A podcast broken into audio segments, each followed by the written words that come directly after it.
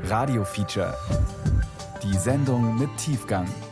Ein Podcast von Bayern 2. Hallo, Till Ottlitz hier vom Radio Feature. Heute erzählen wir Ihnen von einem Restaurant, an dem irgendwie alles Legende ist. Das Gebäude aus Sichtbeton in München-Schwabing, die Inneneinrichtung aus den 70ern in Orange und Knallrot, die Promi-Gäste und die nicht weniger prominenten Küchenchefs. Aber das Tantris war zuletzt in die Jahre gekommen. Die Inneneinrichtung, das Image, die Küche, das war alles nicht mehr zeitgemäß. Ein Neuanfang musste her. Fast ein Jahr lang hat unsere Autorin Sandra Hoffmann das Tantris beim Umbau begleitet. Und sie durfte auch da zuschauen, wo sonst alles top secret ist zum Beispiel auf der Baustelle, beim Aussuchen des neuen Geschirrs. Und sie war auch da dabei, wie das neue, sehr junge Küchenteam zum ersten Mal den neuen Herd angeworfen hat. So ist Sandra ein seltener Einblick gelungen hinter die Kulissen der Spitzengastronomie. Jetzt werden wir alles vorbereiten für ein Hühnerjus. Ganz einfach, ein paar Schalotten, Ganz bisschen Knoblauch. Dann natürlich die Hühnerkeule. Die habe ich schon hier gehackt.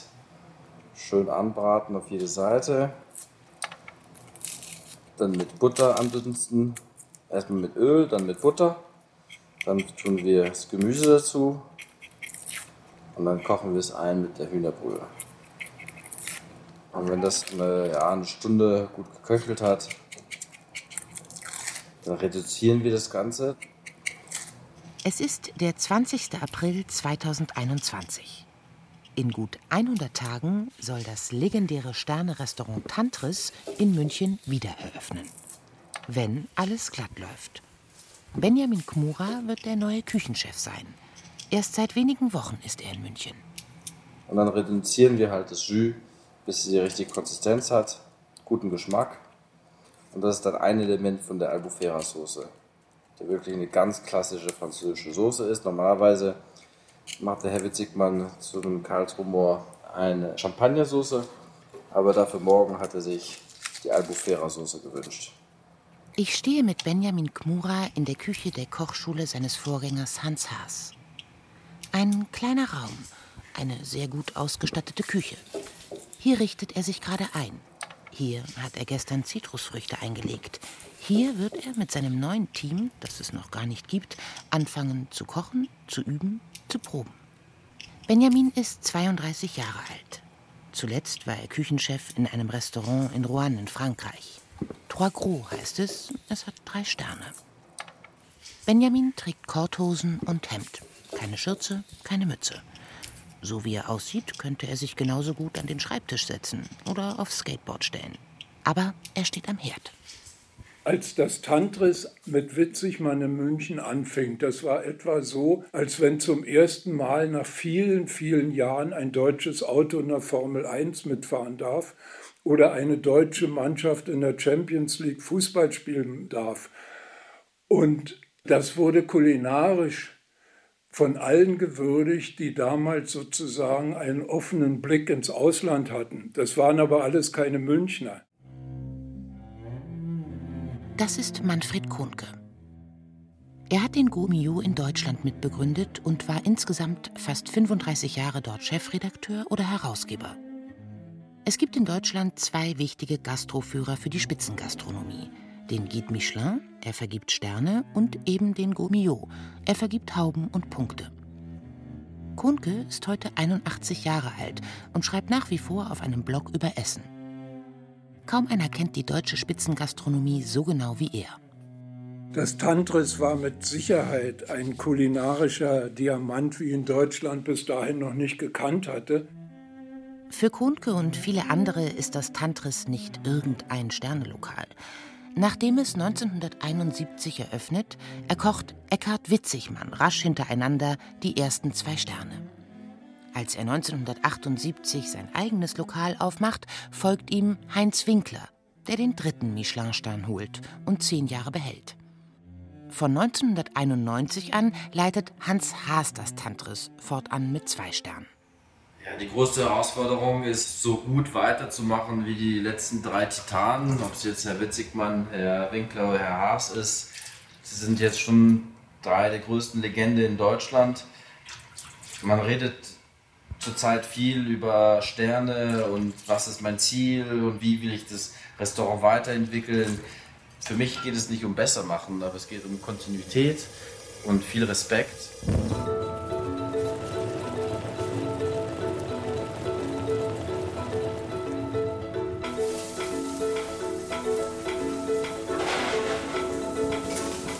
Neustart im Gourmet-Tempel. Kann Sternekoch Benjamin Kmura das legendäre Tantris neu erfinden? Ein Radiofeature von Sandra Hoffmann. Erzählt von Xenia Tilling. Die Latte hängt sehr hoch für Benjamin Kmura. Wer das Tantris neu übernimmt, wird an jenen gemessen, die schon da waren. Nicht nur von den Kritikern, auch von den Stammgästen. Die Sterne eines Lokals kommen und gehen mit dem Koch. Es hängen also große Erwartungen und Hoffnungen an Benjamin. Was erwarten Sie von einem begabten jungen Koch, wenn man ihm sagt, mach das mal weiter, was deine drei Vorgänger da gemacht haben? Und alle drei Vorgänger sind in den Augen dieses jungen Menschen ja Großväter. Für mich geht es nicht um besser machen, aber es geht um Kontinuität und viel Respekt, dass das Restaurant jetzt eine neue Ära weiterzuentwickeln. Ist ja ein ganz neues Kapitel. Ich bin ja auch nicht ganz allein. Das ist die echte Verantwortung und Herausforderung, die ich habe. Es ist einfach so gut wie möglich zu machen, dass die Stammgäste und die Leute generell einfach Spaß haben, im Santris reinzukommen, so wie es in den letzten 50 Jahren auch war. Es muss Spaß haben, es muss lecker sein.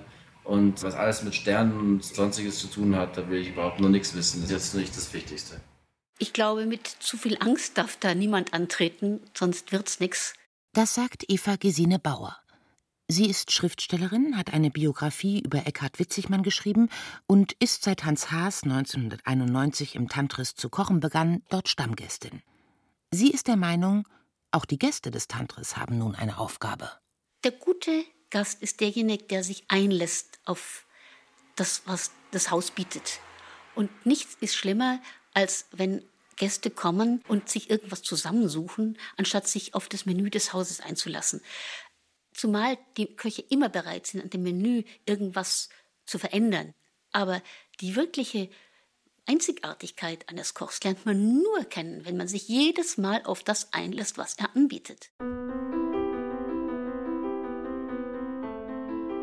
Ich koche sehr gerne. Und ich interessiere mich für gutes Essen wie andere Leute für die Champions League oder die Oper oder für teure Autos. Ich bin nicht reich an Geld, aber an Neugier darauf, was man mit Lebensmitteln machen kann, geschmacklich und ästhetisch. Ich überlege mir fünfmal, ob ich mir einen teuren Pullover kaufe. Aber für ein gutes Essen bin ich gerne bereit, mehr zu bezahlen.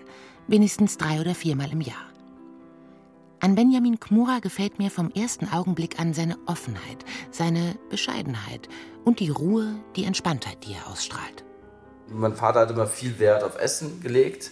Er war ein Musiker und ist viel rumgegangen in der Welt. Und für ihn war halt gutes Essen und gutes Trinken sehr, sehr wichtig. Und immer, wo wir in einem Restaurant waren, habe ich immer zu der Küche geschaut. Und das hatte er gemerkt. Und wo ich ja 14, 15 war, hat er gefragt in einem Restaurant, wo er Stammgast war. Das war ein Sternerestaurant in Brüssel. Hat den Küchenchef am Ende des Abends gefragt, ob ich da ein Praktikum machen kann. Aber davon wusste ich gar nichts. Und letztendlich habe ich da eine Woche ja, mitgearbeitet, mitgekocht und ja, habe mich total in der Küche verliebt. Und ja, da war es mir mehr oder weniger klar mit 15, dass ich das machen wollte. Und dann habe ich zu meiner Mama gesagt, ja, äh, ich will jetzt Koch werden. Und dann hat sie gesagt, ja, schön, aber du machst erstmal dein Abitur. Natürlich hat Benjamin Abitur gemacht. Sein Vater kommt aus Israel, die Mutter aus Deutschland. Nach dem Abi ist er auf eine der besten, wenn nicht die allerbeste Kochschule der Welt gegangen, das Institut Paul Bocuse in Lyon. Auch das erzählt er mir, während wir an diesem Nachmittag im April zwei Stunden lang zu zweit in der Küche stehen, am Herd vor einem Topf, in dem dicht nebeneinander kleine Stücke vom Huhn langsam goldbraun brutzeln. Es ist wirklich golden, wie gesagt. Genau. Ja, es ist goldbraun und mit dieser schäumenden Butter. Und es riecht unglaublich. Riecht gut. Benjamin bereitet eines der berühmten Rezepte von Eckhard Witzigmann vor. Kalbsbries Rumor. Unter Benjamins Vorgängern ist Witzigmann sicher der berühmteste. Mit ihm hat Fritz Eichbauer, ein Münchner Bauunternehmer, das Restaurant Tantris 1971 eröffnet. Wie gesagt, Kalbsbries ganz frisch haben wir heute Morgen gekriegt. Die habe ich jetzt nur 20 Minuten, 25 Minuten äh, ganz ja, kochen Wasser, aber so 90, 95 Grad Wasser ziehen lassen. Ein bisschen Salzwasser, ein bisschen Pfeffer. Und da nehme ich jetzt die Haut ab. Das ist ganz, ganz wichtig, weil die isst man nicht und die ist auch nicht sehr gut. Das ist halt diese Haut, die man da abzieht und die Fettstücke, die bei Seiten sind, die muss man abnehmen. Das muss man immer warm machen. Es geht die Haut immer einfacher ab. Das ist einfach ein Produkt, den ich über alles liebe. Das isst man öfters in, in Frankreich. Ich weiß nicht, wie es hier so in Deutschland ist. Witzig, man hatte viele Mittage in seinem Leben, da hatte er zwei Gäste. Und Herr Eichbauer hat das Ding bis etwa 1900, warten Sie mal, das weiß ich sogar, bis 86 war das Tantris immer in tiefroten Zahlen und die jährliche Summe, die er sozusagen aus seinem privaten Geld zuschießen musste, war immer mindestens sechsstellig, manchmal siebenstellig. Und ja, da muss man schon sehr viel Liebe zu diesem Thema und zu dem Essen haben und das macht man nicht nur aus Eitelkeit. Das private Geld, wie es Manfred Kohn genannt, stammt aus dem Bauunternehmen Eichbauer, das es seit fast 100 Jahren gibt. Sein Sohn Fritz, der Gründer des Tantris, hat es 1952 übernommen. Heute führt es Felix Eichbauer. Das Unternehmen war maßgeblich beteiligt an bedeutenden Bauprojekten wie dem Dallmayr-Wiederaufbau im Zentrum Münchens oder am Olympiadorf. Mit dem Bauunternehmen wird Geld verdient. Das zu wissen ist wichtig, denn so ein Sternerestaurant wie das Tantris mit seinen heute 50 MitarbeiterInnen schluckt vor allem erst einmal Geld.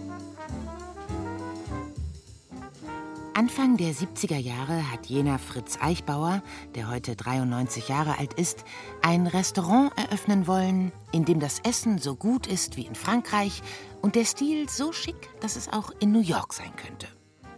Orangefarbene Fliesen, magentafarbene Damentoilette, schwarze und hummerrote Elemente bestimmen die Inneneinrichtung, roher Beton die Grundarchitektur. Die Lage war damals noch verrückter als heute. Irgendwo weit draußen, ganz am Rand von München-Schwabing. Ich habe eigentlich Familie Eichbauer im Restaurant Margot kennengelernt, da wo ich gearbeitet habe. Da war ich halt Küchenchef und der Chef Michel, der, der Vater von der Familie Trago, hat mich ja, zum Tisch eingeladen, weil ich ja Deutscher bin und hat mich äh, zu den Eichbauers vorgestellt. Und äh, ja, da haben wir eigentlich über das Tantas geredet, über mich geredet. Nachdem Benjamin seine Ausbildung bei Bocuse in Lyon abgeschlossen hat, bleibt er in Frankreich. Kocht dann für insgesamt zwei Jahre in London und Australien, um 2017 wieder nach Frankreich zurückzukehren. Er kocht ausschließlich in Restaurants, die zwei oder drei Sterne tragen. Ich hätte nie gedacht, nach Deutschland zu kommen, weil ich halt wirklich sehr frankophil aufgewachsen bin und mit meiner Frau haben wir uns gesagt, dass wir demnächst in den nächsten Jahren unser eigenes Restaurant aufmachen wollten in Frankreich. Und deswegen kam Deutschland eigentlich gar nicht in Frage. Meine Frau war da auch sehr, sehr wichtig, dass sie damit auch glücklich ist, nach München zu kommen, neuen Leben anzufangen hier. Es geht ja nicht nur ums Restaurant, aber auch persönlich, wie es jetzt äh, bei uns jetzt auch weitergeht. Aber ja, das Tantras ist etwas sehr Emotionales für mich halt. Meine ganze Familie kommt aus München. Mein Vater hat mir immer gesagt, dass ich meine Karriere in Deutschland machen werde. Ich habe es nie geglaubt und jetzt bin ich hier. Äh, Lebt dein Vater noch? Nee, nee, nee, mein Vater ist leider Ende letztes Jahres gestorben, kurz vor meiner Vorstellung im Tantris. Und das hat alles dazu beigetragen. Es war einfach viel, viel Emotionen bei der Entscheidung, ob ich es jetzt mache oder nicht.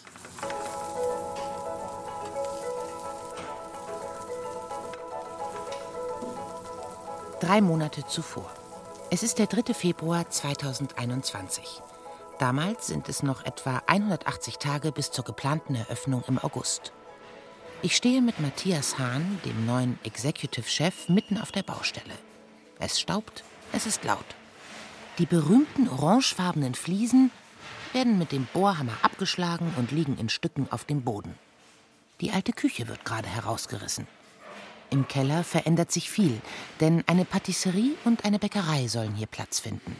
Das ganze Tantris ist ja denkmalgeschützt. Also alles, was Sie hier sehen, die ganzen Wände, die werden ja so erhalten bleiben. Was Sie hier sehen, die ganze Innenarchitektur, Teppiche, das, Lack, das Auge, das bleibt alles so erhalten. Das muss so erhalten bleiben. Das ist ja die Vorgabe. Also das heißt, wenn man durch diese Drehtür kommt, ins Tantris, wird letztendlich immer so sein, wie es schon immer war. Klar, es wird alles aufgefrischt, auch in, in, in äh, Art de la Table, in, äh, vom Porzellan und Gläser und Besteck. Aber den ersten Eindruck, der wird auf jeden Fall gleich sein. Das Tantris stand eigentlich immer für klassische Küche. Ein halbes Jahrhundert lang. Das ist eine sehr lange Zeit. Jetzt wird die gesamte Küchenmannschaft erneuert. Das klingt nach radikalem Schnitt. Es ist uns natürlich auch im Kulinarischen extrem wichtig, dass wir den Bogen spannen, 50 Jahre zurück.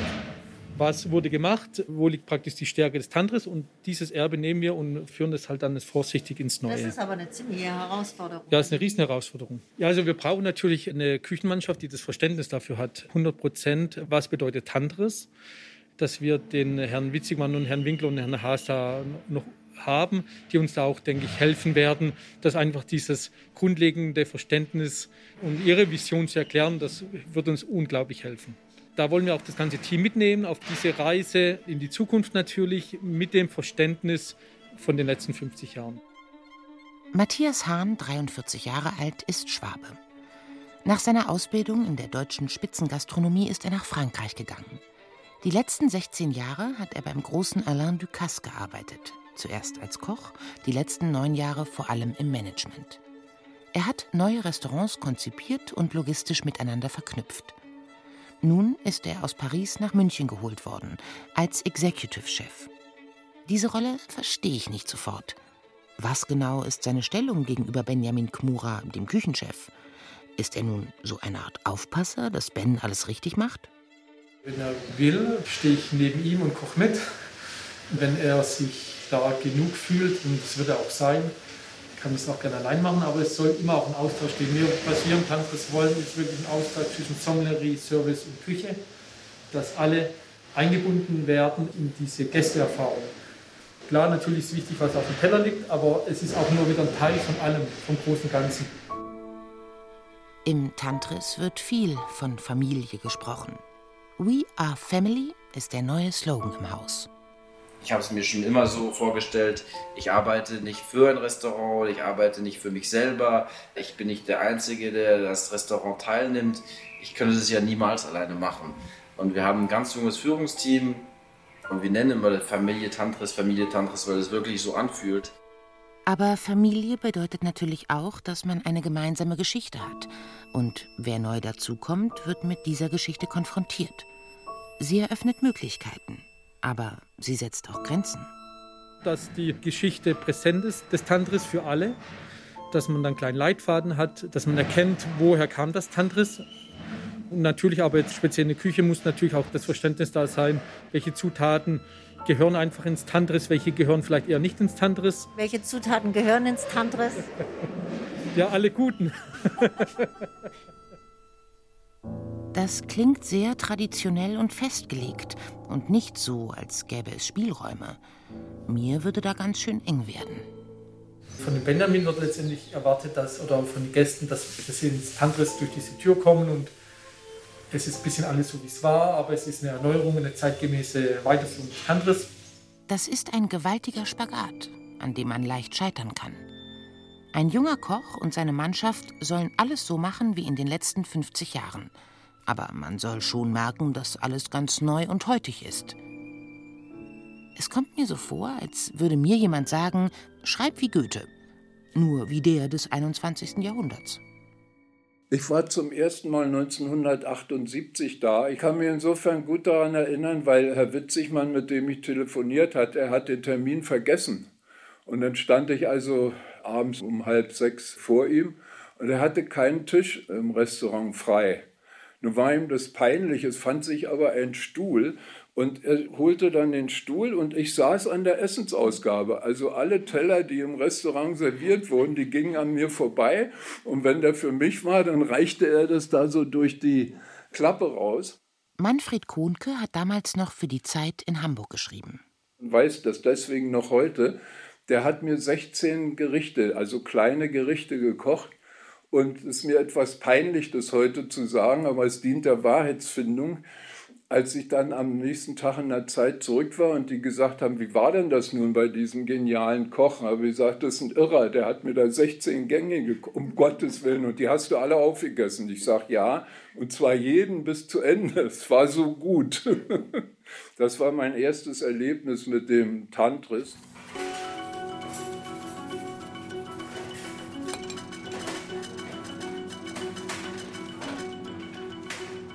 15. März, circa 135 Tage bis zur geplanten Eröffnung.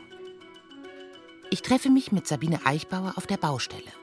Zusammen mit ihrem Mann Felix ist sie die Inhaberin. Als ausgebildete Architektin verantwortet sie zusammen mit ihrem Büro den Umbau des Hauses. Sabine Eichbauer ist Mitte 40 und eine äußerst muntere Person. Wir stehen im ehemaligen Hauptraum des Tantris. Alle denkmalgeschützten Teile sind abgedeckt. Die orangefarbene Decke, die großen Betondrachen und Tiere des Schweizer Künstlers Bruno Weber, die auf das Lokal herabschauen. An der Grundstruktur des Gebäudes wird nichts verändert. Justus da hinten hat es gebaut, einer der wichtigsten Nachkriegsarchitekten der Schweiz. Ja, Justus da hinten, als er das Lokal geplant hat, glaube ich, hat er sich auch nicht träumen lassen, dass es so ein Sternetempel wird. Und ähm, er hat es hervorragend gemacht, aber was natürlich damals wie heute speziell ist, dass wir zwei und bei Zeiten auch drei Sterne lokal waren, das 80, 100 Gäste hat. Das ist ungewöhnlich. Das macht aber aus Tantas ein bisschen aus. Tatsächlich ist das Tantris im Vergleich zu anderen Spitzenrestaurants sehr groß. Das Noma in Kopenhagen, im Moment das bedeutendste Restaurant der Welt, hat 40 Plätze. Das häufig als Nummer 1 in Deutschland gehandelte Aqua in Wolfsburg 36.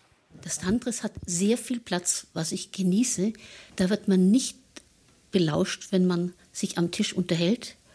Und das ist ein Luxus, den ich ungeheuer genieße. Wir wollen auch keinen Style verändern. Als wir die Damentoilette, ich weiß gar nicht, was war, 2005, glaube ich, wir haben uns hier hingesetzt und haben die Tür abgekratzt, um zur untersten Schicht zu kommen, was die Originalfarbe war. Und dann stellte sich raus, dass das nicht das Rosa war, dass es über die Jahre wurde, sondern dass das Original tatsächlich ein strahlendes Magenta war. Und dann haben wir das halt wieder gemacht.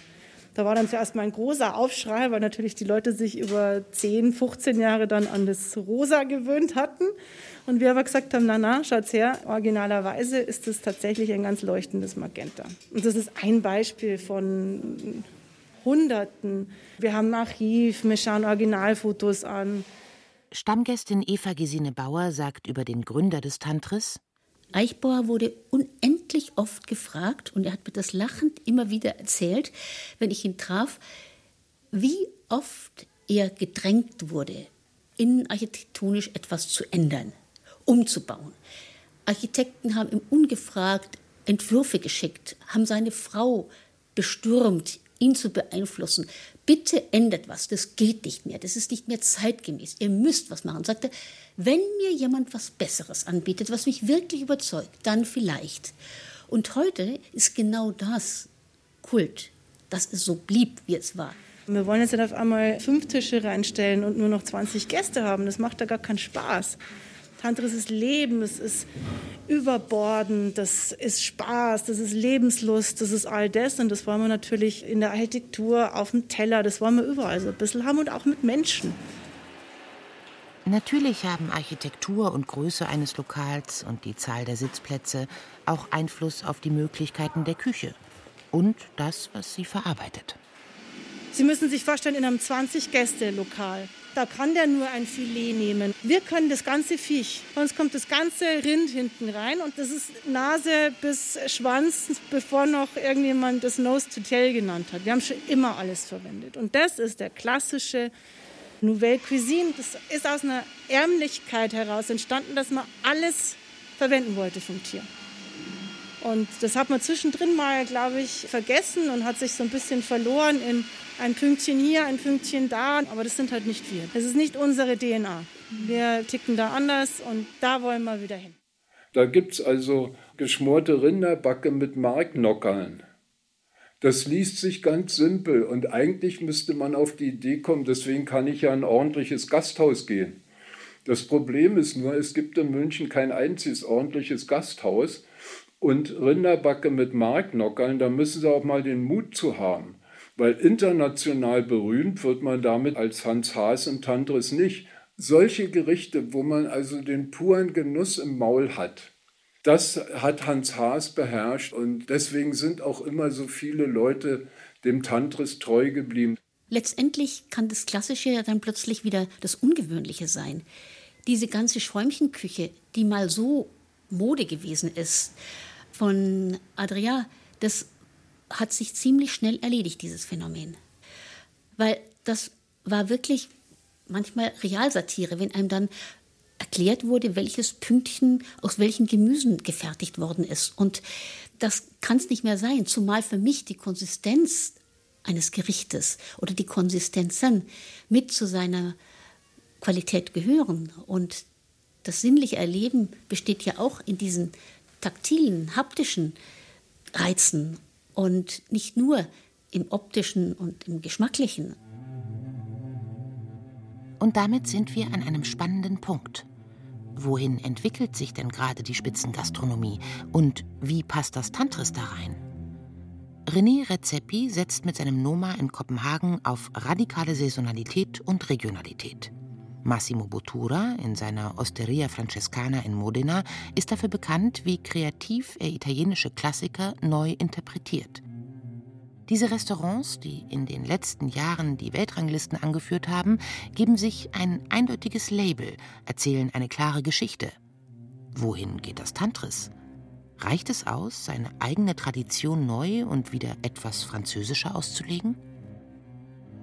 Wir würden wahnsinnig gerne wieder und ganz banal benutzen wir immer zurück in die Zukunft. Aber so fühlt sich auch an. Wir wollen eigentlich zurück zu unseren Wurzeln, wieder in Zukunft, weil wir wollen wieder französischer sein. Wir wollen wieder, dass es ganz alte Handwerkskunst äh, bei uns gibt, womit wir gestartet sind. Und dann sagt Sabine Eichbauer diesen Satz. Es geht gar nicht darum, dass sich jetzt ein neuer Koch verwirklicht. Ist es dann nicht ein merkwürdiger Widerspruch, dass man einen so jungen, so begabten Koch einstellt wie Benjamin Kmura? Ich kann mir nicht vorstellen, dass sich so jemand nicht verwirklichen möchte. Sabine Eichbauer sieht das anders. Sie sieht eine neue Generation von Spitzenköchen heranwachsen. Spitzenköche, die sich weniger als Solokünstler sehen und zudem weniger Personenkult betreiben. Diese neuen Köche haben eine andere Einstellung und das ist toll und wir auch. Die fühlen sich ähm, Teil eines größeren Ganzen. Da muss sich keiner selber verwirklichen. Da ist keine Egozentrik mehr drin, da ist kein Egoismus. Diese jungen Leute, ich sage die jungen Leute, ich bin nur Mitte 40, aber die sind halt 30. Die wollen eine Work-Life-Balance und aber wollen mit ihrer Work auch was bewegen. Die wollen gesehen werden, die wollen im Netzwerk spielen, die wollen lernen. Aber stimmt das wirklich?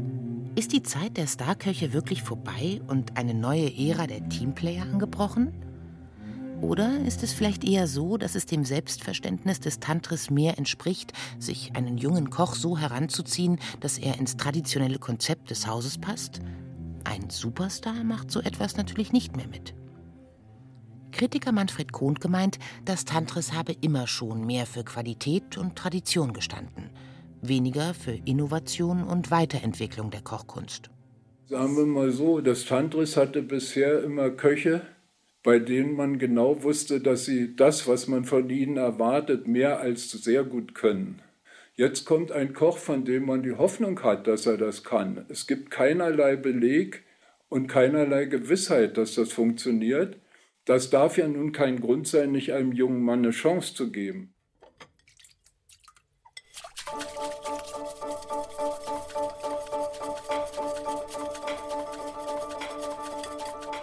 Vierzehnter April etwa 110 Tage vor der geplanten Eröffnung.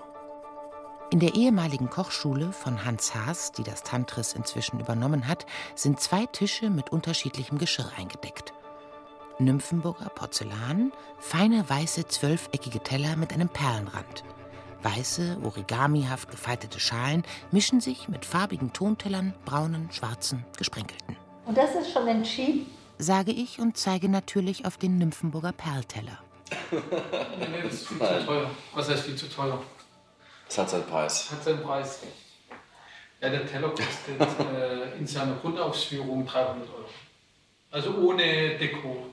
Und das ist ja dann alles handbemalt, kann man sich ja vorstellen, wie das dann hochgeht. Also dann ist man dann sofort im Tausenderbereich. Wenn was runterfällt, darf halt nicht der Abend ruiniert sein mit, mit Umsatz. Wenn alle acht Menü essen würden und es sind 60 Leute, braucht man ja 60 mal, also braucht 500 Teller überhaupt zum Anrichten. 300 Euro. Ja, okay, so. nee, so weit können wir nicht. Nee, nicht mal so, ich meine äh, allgemein, ja, ja, also die Menge von Tellern. Ich habe das jetzt nur gerne sagen wollen. Ja, ja genau. Ah. Ja, aber ich meine, so oder so ist es ja eine irre Ausgabe. Wofür wärst du? Alles wofür wärst du? Ah, ich sag, ich sag noch gar nichts. Aha. Es geht ja nicht um uns, es geht ja ums Tantris, ja, es muss ja. zum Tantris passen, es ja, muss den Leuten gefallen, es muss natürlich auch uns, wir, die auch damit arbeiten, das heißt die Köche, der Patissier, es muss ja uns auch wirklich Lust geben, damit zu arbeiten, das ist sehr, sehr wichtig, weil letztendlich ist es wie jemand malt, wenn man dir ein weißes Blatt gibt oder ein roten Blatt, kannst du ja nicht das gleiche drauf malen.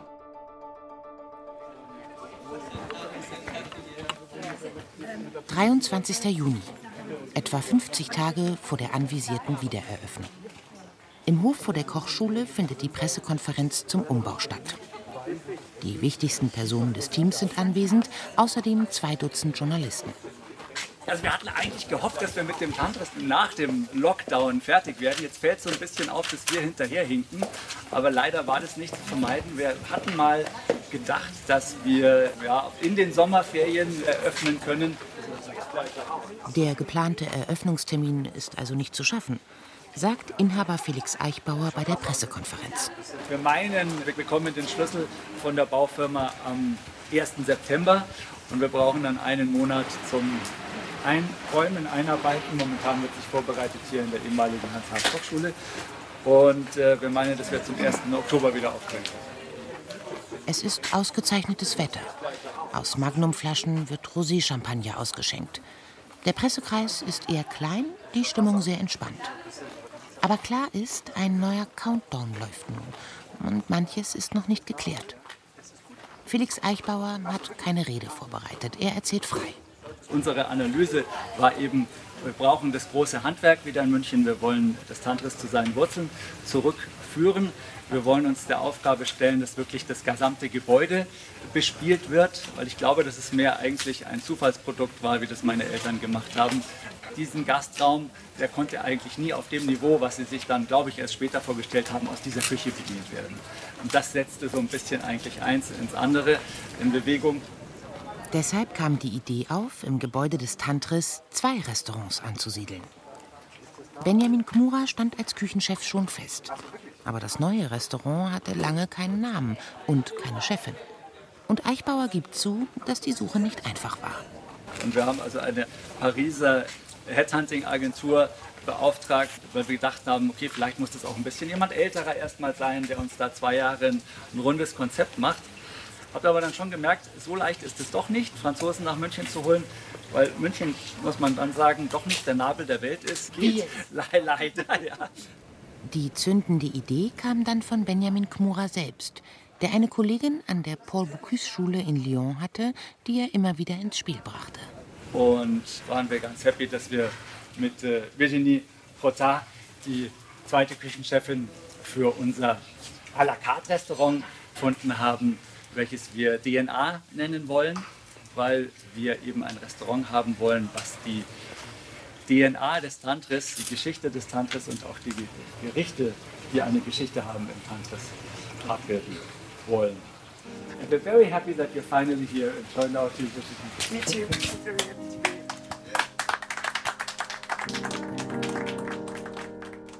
Das also ist die große Neuigkeit, die dieser Umbau mit sich bringt.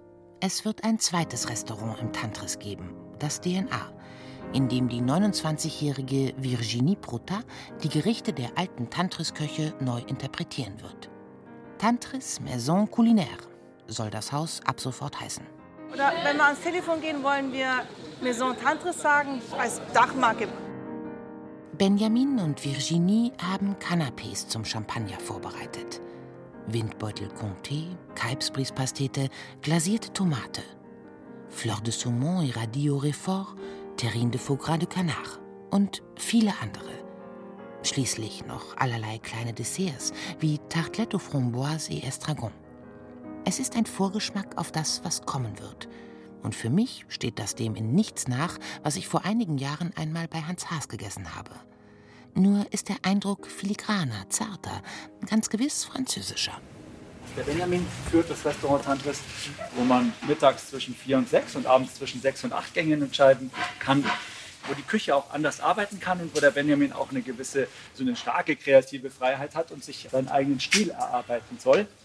Wohingegen das Restaurant DNA eben mehr ein Konzeptrestaurant ist, wo wir alte Gerichte wiedererleben.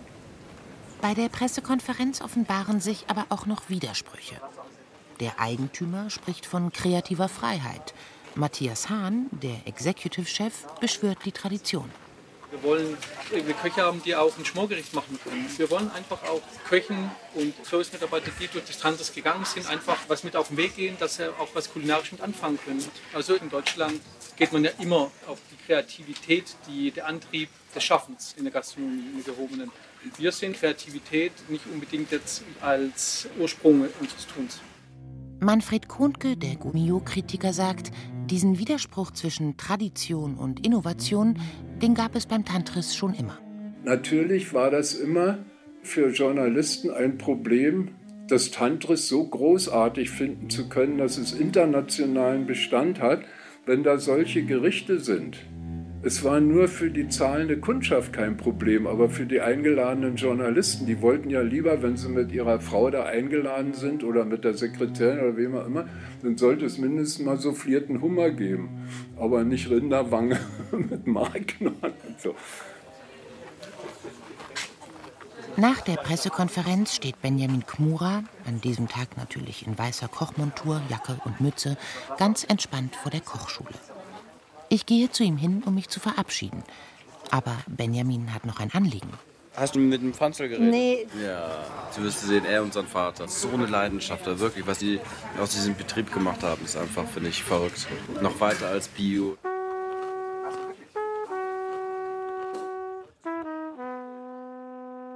Seit Wochen habe ich mit Benjamin über die Bedeutung von Lieferanten gesprochen.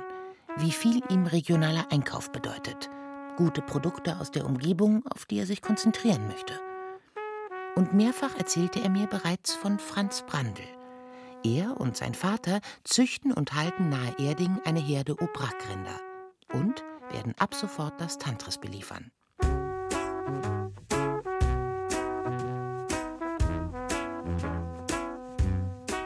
Anfang Juni fahre ich endlich zu den Brandels nach Erding. Es ist ein warmer Sommertag. Ich stelle mein Auto vor einem alten, schönen Bauernhof ab und fahre mit Vater und Sohn Brandl sofort hinaus zu den Rindern auf die Weide. Wir laufen jetzt gerade über die Felder von den Brandels und über die Wiesen an Dinkel vorbei. Und jetzt sind wir da. Und das sind die Mutterkühe. Das ist normal ein ganz braver, das ist unser Zuchtstier. Ein gewaltiges Das ist Tier. halt so ein schöner Kalberl da, was er hat da. Ja. Oh, Der passt mir wirklich noch. ja, ja. Wie viel Kilo wiegt der? Der ist ja ein unglaublich großes Tier. Man kann sagen, da ist einmal 1000 Kilo. 1000 Kilo. Das wunderbare Aussehen von denen hier. Wenn Sie da hinschauen, oben so braun, bis ins dunkle Braun, bis ins fast schwarze von am Kopf. So ein weißer Kreis, siehst du da, bei den Augen. Ja, der ist ein bisschen verärgert einerseits wegen die ganzen Bremen, die wo jetzt rum sind.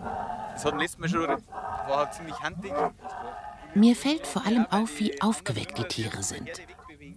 Zusammen mit Vater und Sohn Brandl betrachte ich vom Zaun aus gut 30 Rinder, die vergnügt auf der Wiese tollen. Die Brandels sind überzeugte, strenge Biobauern.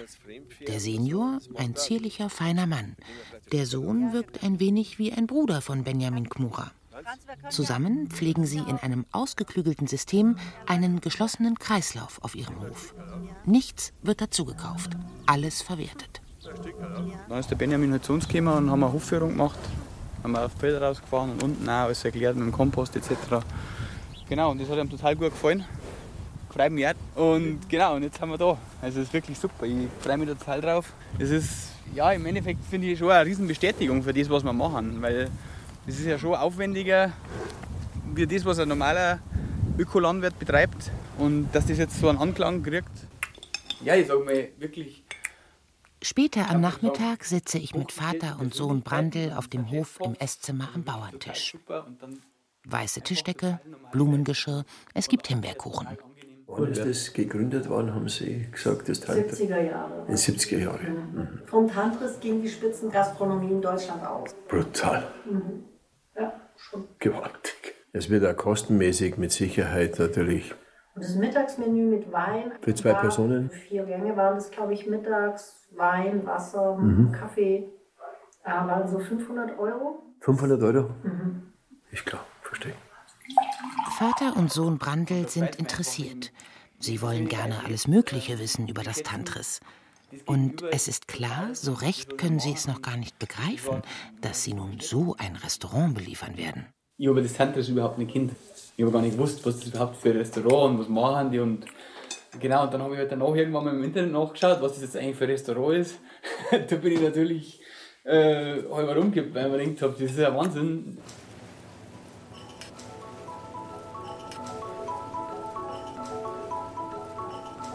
6. September. Hätte sich der Umbau nicht verzögert, hätte das Tantris heute bereits geöffnet. Aber so zählen wir noch 25 Tage. Das Maison Tantris ist zum Einzug freigegeben. Das gesamte Küchenteam kocht heute zum ersten Mal in der neuen Küche. Die ist wieder mit orangefarbenen Fliesen ausgestattet.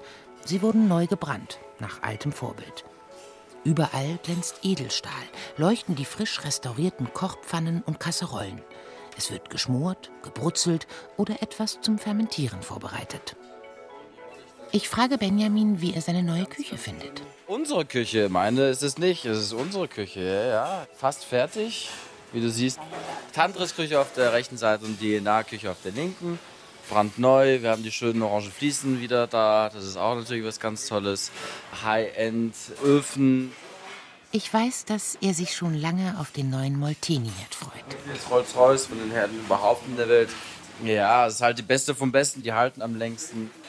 Benjamin führt mich in der Küche herum. Hier haben wir eine Rehbrühe, wir haben eine Sauce Poivrat auf der anderen Seite, das ist so eine Rotweinsoße fürs Rehgericht, die wir dann machen werden. Wir haben dann Kalbsfond, das ist da auf der anderen Seite dann reduziert. Ja, das ist halt die Grundlage von jeder Küche. Aber um Erstmal jetzt das Soßen. mal richtig zu verstehen, ihr kocht gerade vor. Wir kochen vor, wir fangen jetzt gerade erst an, das heißt, wir sind gerade erst angekommen. Alles ist leer. Die Kühlzellen unten sind leer. Wir müssen alles erstmal ansetzen und überhaupt etwas kochen zu können. Das heißt, man fängt nicht an und nach einem Tag kann man sofort kochen. Nee, Man muss erstmal die Soßen ansetzen. Ein paar von den Soßen brauchen drei, vier Tage, bis man überhaupt benutzen kann. Auch sehr viele Gemüse haben wir angelegt in den letzten Tagen, die halt so ein paar Wochen bis einen Monat auch brauchen, bis die überhaupt nutzbar sind. Viel Zeit ist jetzt nicht mehr, bis die ersten Gäste kommen, auch wenn das erstmal nur geladene Gäste sind. Freunde, Familie, Journalisten. Jetzt Bit by Bit werden wir immer konkreter, haben die ersten Tastings für das Team am Donnerstag und dann am Freitag. Und dann geht es so dann richtig los. Dann werden wir wirklich die ersten Gerichte dann auch anrichten am Pass. Und dann werden die Köche, aber auch das Service-Team die ersten Gerichte dann auch mal probieren, dass sie alle verstehen, um was es geht, wie die Sachen schmecken und aussehen sollen. Genau, das ist jetzt die erste Probewoche. Und dann gehen wir in die nächste Woche, wo dann wir die ersten Service haben, mit kleinen Tischen halt, mit 20 Gästen. Und dann fangen wir so ganz langsam an, uns einzuspielen. 11. September. Noch 20 Tage bis zur Eröffnung. Auf Instagram hat Benjamin ein Foto gepostet, auf dem er selbst oder sein Zuschef, das kann ich nicht erkennen, ein sogenanntes Schweinenetz hochhält. Kannst du mir mal noch erklären, was ein Schweinenetz ist? Das ist ein Schweinenetz. Ja. Beim Schwein, was letztendlich seine ganze Innereien vernetzt, ist das Schweinenetz. Und das ist wirklich pures Fett letztendlich, okay? Muss man sich wirklich wie ein Netz sehen. Und wir benutzen das als Köche, um Sachen einzuwickeln, zu garen. Und es gibt das Fett zurück. Es sieht aus wie ein Kunstwerk. Ein weißes, unregelmäßiges Netz mit feinen und dicken Fäden und Verbindungen.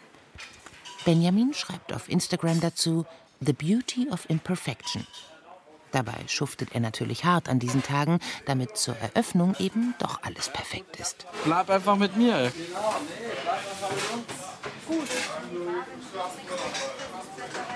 27. September. Noch vier Tage bis zur Eröffnung.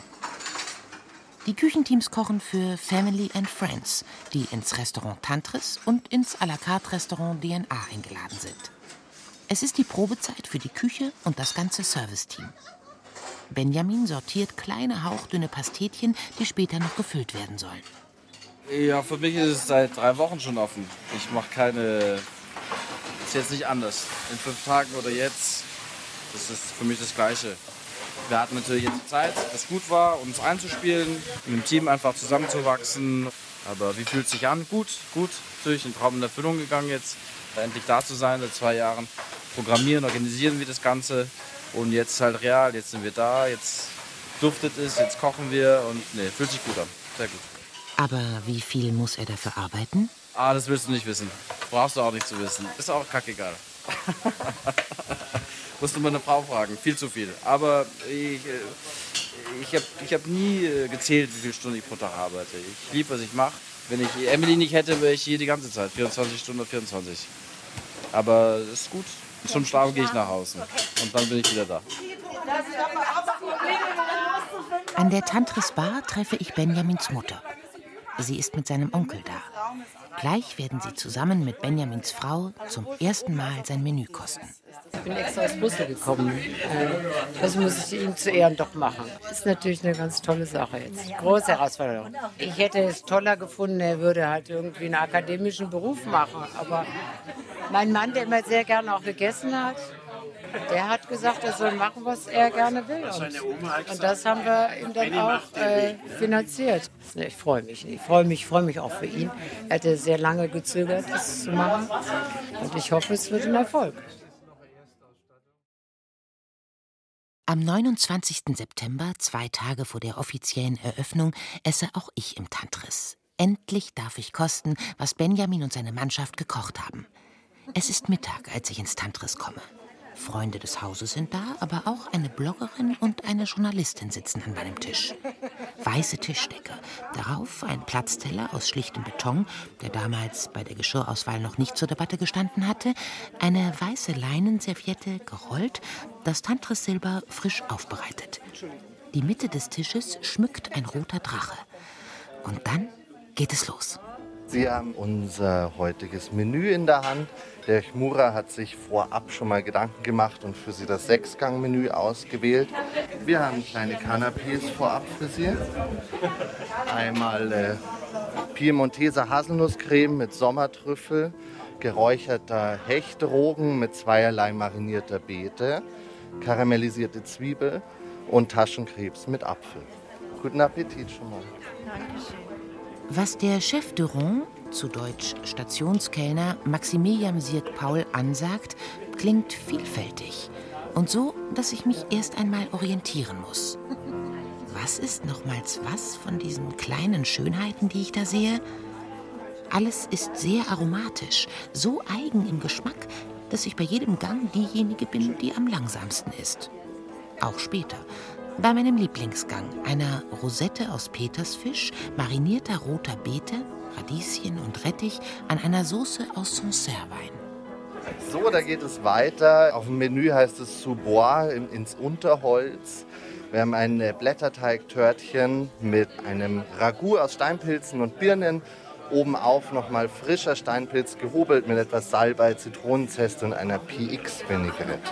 PX, Pedro ex Jimenez. Eine Sherry-Vinaigrette mit dem eingekochten Steinpilzfond. Ich bin überrascht von Benjamins Umgang mit Gemüse. Es hat viel Gewicht in den einzelnen Gängen. Mir gefällt, dass er nicht vordergründig mit glamourösen Zutaten trumpft. Und ich weiß schon beim Essen, dass ich wirklich jederzeit bereit sein werde, auf einen Pullover zu verzichten, wenn ich dafür hier so ein Menü essen kann.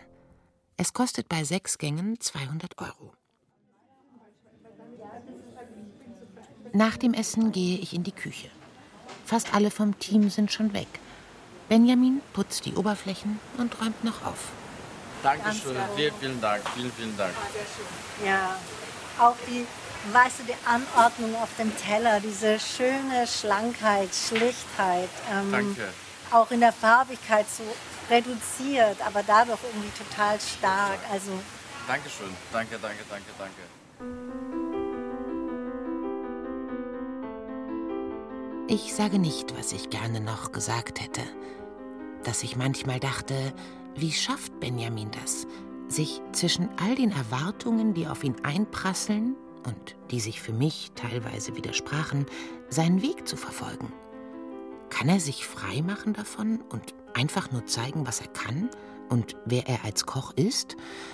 Oder hängt das Schwert der Tradition zu nahe über ihm? Ich sage es nicht, weil er mit seinem Menü gezeigt hat, er kann es. Er macht es einfach. Ich bin nicht allein, es ist viel zum Team zu verdanken. Ich bin nur einer davon.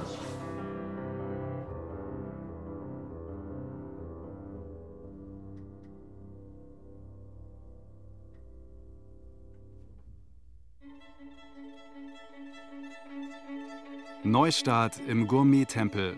Kann Sternekoch Benjamin Kmura das legendäre Tantris neu erfinden? Ein Radiofeature von Sandra Hoffmann. Erzählt von Xenia Tilling. Ton und Technik Susanne Harasim. Regie Ron Schickler. Redaktion Till Ottlitz. Eine Produktion des Bayerischen Rundfunks 2021.